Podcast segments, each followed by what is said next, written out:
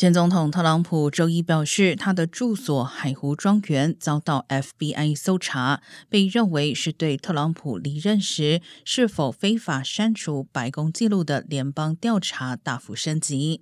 而根据路透社报道，周二特朗普总统发出募款信件，将对海湖庄园的搜查描绘成出于政治动机的举动，并寻求支持者捐款。